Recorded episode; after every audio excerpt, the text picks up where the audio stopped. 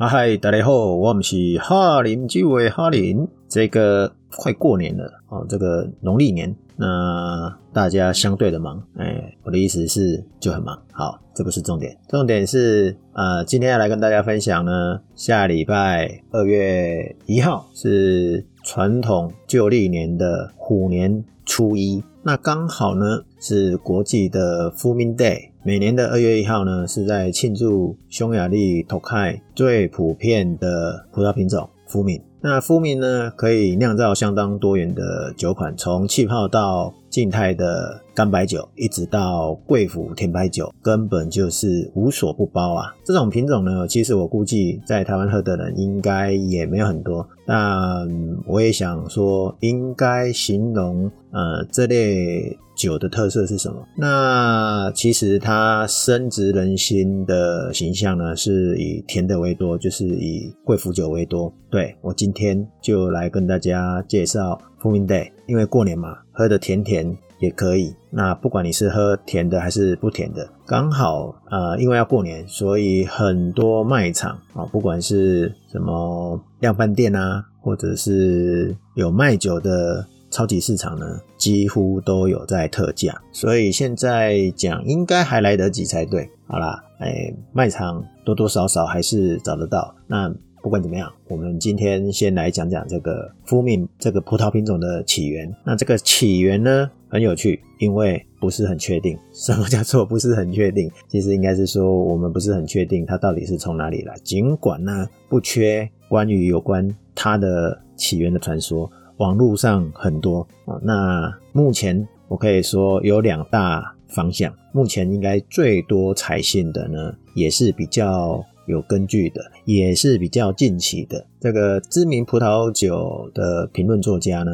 杰尼斯·罗宾森呢，在二零一二年他的出版作品《这个 Wine Grapes》啊这本书呢，有提到呢福明是在一五七一年的五月十五号的文件中就已经描述过 Tokai 的葡萄园有种植的葡萄就是有福明。那甚至在一六一一年呢，在 Tokai 的北边大约二十公里呢，有个山脉。那当然在 Tokai 就叫做 Tokai 山脉啊。当然它也有另外一个名字，因为是匈牙利文，所以呢不好念，叫做 Semplin 山脉。那这个 Semplin 山脉呢，里面的河谷里面其实。也有发现福米这个葡萄品种的踪迹。好，那在时间再往后推到一七九六年呢，匈牙利的政治家呢，János Dészny 他把 Fumin 呢形容说是真正投开阿树葡萄。那当然了，我们之前有讲过阿树的葡萄酒嘛，那阿树不会是是一种这个葡萄品种。那不管怎么样，这一位政治家呢，把 Homi 描述的很像唯一阿树的代表，但不管怎么样，你看哦，时间已经推到一七九六年了。那再来就是哦，这个都还是很有档案根据性的。那再来就是 DNA 呢？哦，那有 DNA 的技术呢，就又更先进了。在 DNA 的分析上呢，在一九九九年呢，被发现 Fumin 呢可能是 Gouais Blanc 的后代。那 Gouais Blanc 呢，跟 Pinot Noir 呢，其实是十六种葡萄品种的亲生父母，所以像 Gamay、Chardonnay，然后刚刚讲的 Fumi 呢，其实都是 u a b r o n 所颜值的后代。当然了，如果去查看一下刚刚讲的这个 Wine Grapes，就是杰尼斯·罗宾森的书，你就会看到很多有趣跟跟这个葡萄品种的资讯。那这里比较值得注意的是呢，这代表呢，Fumi 呢跟 Gamay，也就是我们之前或者是比较耳熟能详的薄酒来啊，然后刚才讲 Riesling、Chardonnay 呢都有关系。好，以上就是目前。最有根据，而且是最多人采信的，因为用 DNA 比较科技的方法来验证。那另一个起源的传说呢？嗯，似乎只是一心想要让福米葡萄品种呢变成意大利人所有的，虽然事实并不是这样子。就好比像说，呃，屈原啊、孔子都是韩国人的这种概念啊。不过接下来要讲的这些。传说呢，都是早期的说法。但由于已经有刚刚讲的像 DNA 啊，或者是有真的档案资料记载呢，就已经证明了。所以接下来要讲的说法，其实现在应该算很少人去提了。如果你还是有看到，那就表示他抄错了。也许那个时代点抄的写的内容是对的。为什么？因为刚刚讲嘛，时代在进步嘛，这个 DNA 的技术也是后来才发明的嘛。那这些抄的人呢，我来讲给大家听。例如，那个有一个说法，就是说，福明是在十二世纪的上半叶呢，受到匈牙利国王史蒂芬二世邀请，一个意大利传教士来匈牙利嘛。那这个意大利的传教士呢，就把葡萄带来托开。OK，这个是二零零二年呢，有一位意大利的酿酒师，也可以说他是记者，因为他早期是做记者的，后来才被承认是酿酒师。他主要的是做农业的传播跟跟新闻领域。他叫做 Claudio Fabulo，所以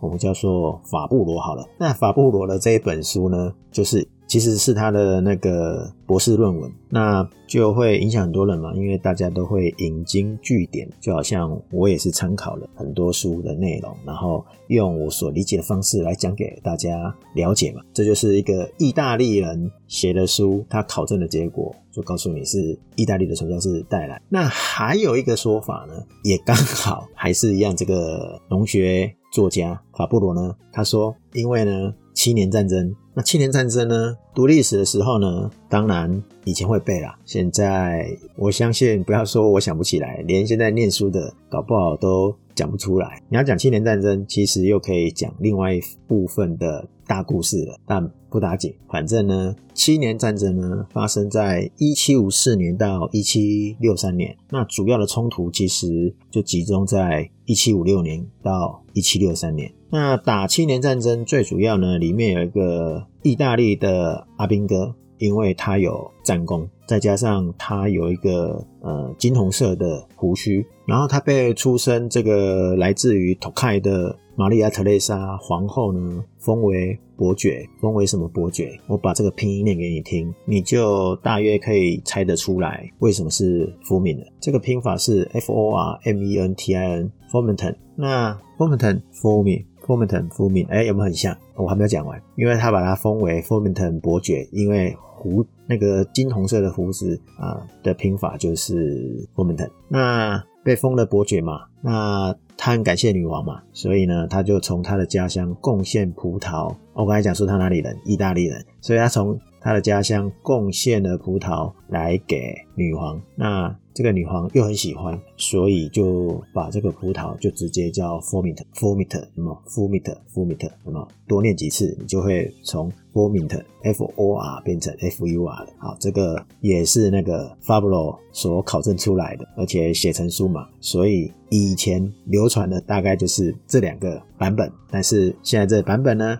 我们已经不用了，因为我们把它当成拜官野史，就是小说故事来听听。那我们刚才讲这个女皇没有打算要讲，因为跟七年战争一样，这就是一大串的历史。这个哈布斯王朝，哈布斯堡这个王朝呢，故事太长了。那玛丽亚·特蕾莎呢，只是其中这中间一个很厉害、很很有事业心的一个女生当了国王嘛。那她很多身份，她是奥地利的大公，又是匈牙利的女王。又兼任这个克罗埃西亚的国王，所以你说他厉不厉害？啊，很厉害。所以因为他册封这个意大利的这个阿兵哥，那阿兵哥很感动，所以他把他家乡的葡萄贡献出来。好，这个故事就会变成无名。好了，不要这样讲，我自己听了也会想要笑了。好，那我刚才就讲了嘛，这个美好的故事已经可以按 delete 删除掉了，因为刚刚讲这个时间点是什么？七年。战争是一七五四年到一七五六年开头，一直打到一七六三年嘛，一七开头嘛。那我们刚才讲说，现在流行有考据的版本是有档案的话呢，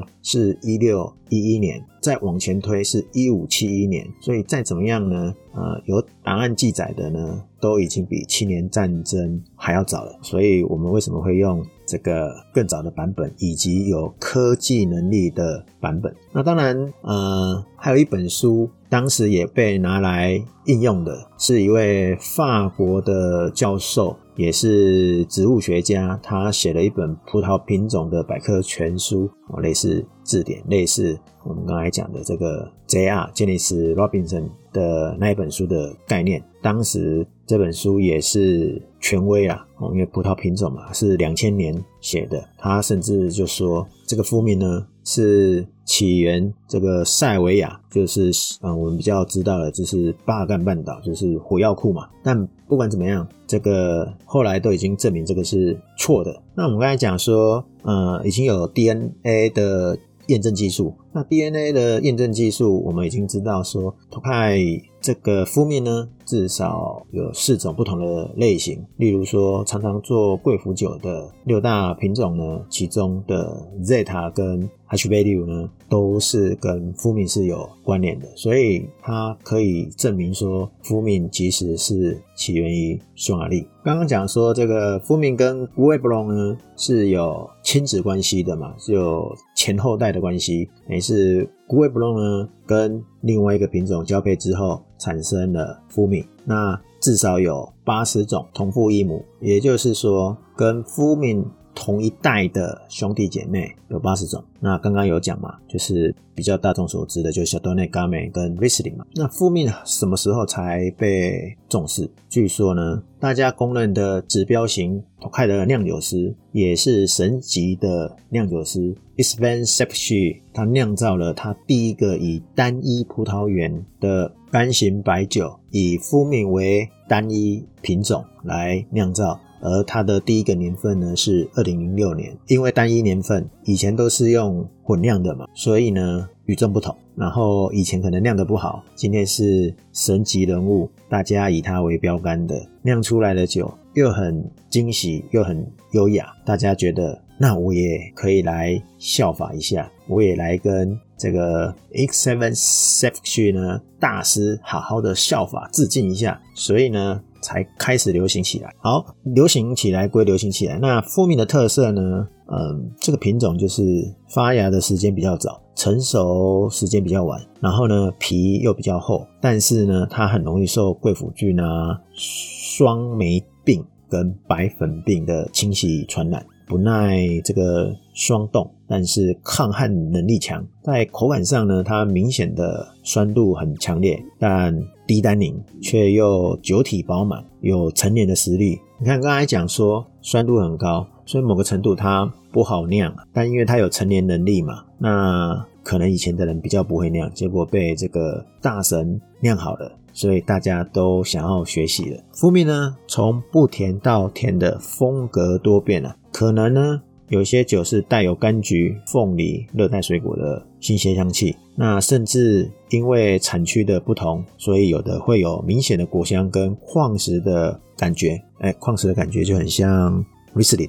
所以有没有刚才讲说它的同一代的同父异母？就有里斯林嘛，所以麸米可以说是一种很好去反映风土状况的葡萄品种。那这个品种呢，其实占全匈牙利最多百分之九十的产量就在 Tokai。那从 Tokai 为中心，一直往外散发到全国。现在不是只有匈牙利，我们也可以在斯洛伐克、奥地利、斯洛维尼亚，甚至南非、美国都可以找到麸米。现在有很多美国这个麸米 USA，还甚至拍了十四集的介绍，那包含了麸米呃以麸米酿造酒的酒庄，其中有一些酒庄呢，之前我有去过，所以。看了以后你会觉得哦，很感动，因为那个情境啊，对，就是好像又喝了一遍，这样会让我肚子会叫起来，因为酸度还蛮高的，而且我现在晚上才这边录。那麸米 USA 呢，他很坚信说，这种不甜干白型的麸米葡萄酒呢，未来会成为匈牙利的旗舰葡萄酒，所以在网络上啊，你可以看到很多麸米 USA 的资料。不管文章或者是影片，算是很有规模的在推广。那我们今天要讲 Fuming Day 嘛？那 Fuming Day 呢，最早一开始是匈牙利葡萄酒的评论家 Daniel Kesty 由他来发起的。那在二零一七年的二月一号呢，开始第一次的所谓的国际 Fuming Day（International Fuming Day）。那其实有关 Daniel 呢的这个介绍，呃，之前 EP 一百二十四呢，我们有介绍过了。那大家可以回头找一下。那那一集呢是在讲这个 International Tokai Asu Day 啊，因为 Tokai Asu Day 呢也是 Daniel 所发起的。那事实上呢，这个 Daniel 呢，在二零零九年的时候就已经在推伏命了，而且不是推一天而已，因为他觉得一天根本是不够的，所以要整个月份，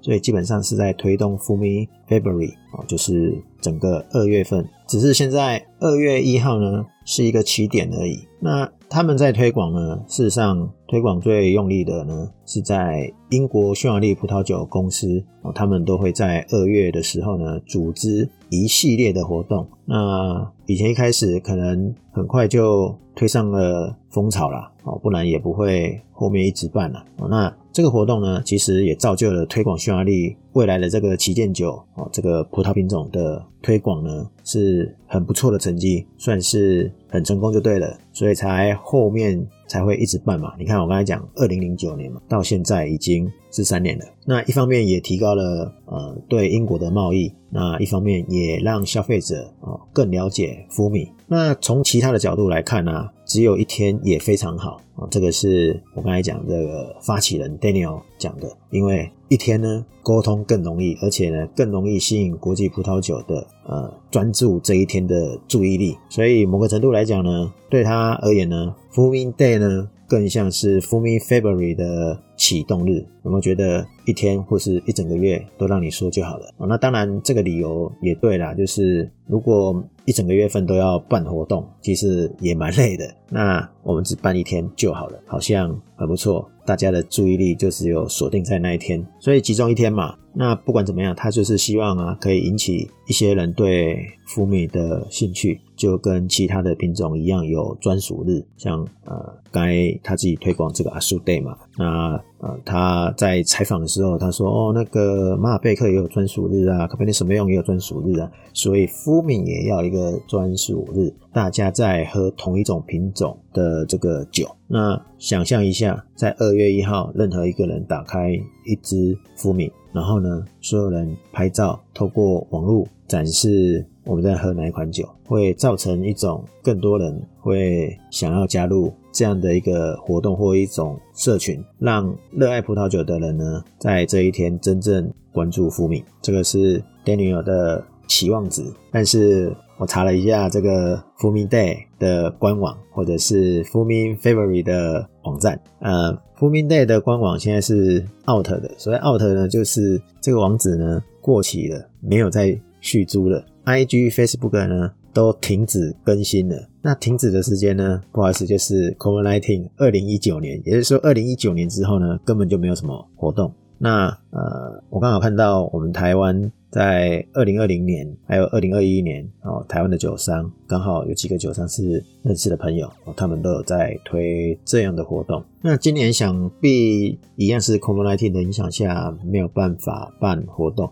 我看这个 Fumi February 呢，二月的活动也要延期到五月。但不管怎么样，我觉得在台湾其实还好，我们可以在家里自己喝起来。总结一下今天啊，呃，介绍 Fumi 品种的。起源跟 Fumi Day 的由来，那对，顺便也讲了一下 Fumi February。反正发起人都是同一个人嘛，Daniel。Fumi 被认为啊，可以跟世界上其他几个伟大的品种呢相媲美，因为它具有 Chardonnay 的结构，它又有西翁布朗白肖楠的果味，以及 Pinot Grigio 灰皮诺，还有 Riesling 丽斯林的这个矿物感，然后。Pinot Grigio 的酸度，嗯，整体来看呢，其实可以看作是认识投开的中介，是很好的桥梁。尤其目前呢，以台湾来说，甚至应该可以说全球，匈牙利的品相呢还是比较多的状况下呢，从这一天开始认识，用 Fumin Day 来当切入点，是一个很不错的开始。那，诶，我今天刚刚早一点的时候有讲嘛，这个卖场。有特价，可以去逛逛看看。那福敏品相在台湾应该也没有很多啦，那也还是以匈牙利为大宗。过年总是要喝一下嘛，尤其你也可以选择甜的。虽然今天想要让大家知道说福敏也有不甜的，如果可以买到不甜的，那就买回来试试。如果没有，那也没关系啊，就买更多不同的福米，只是都是甜的。因为刚刚有讲，你不同的产地，你就会反映出不同的风味。好啦，我们今天讲。福米 day 就跟大家分享到这里。如果你有买了什么样的福米的品相，欢迎来跟我们分享。我们下次聊，也祝大家虎年虎虎生风，行大运。拜拜。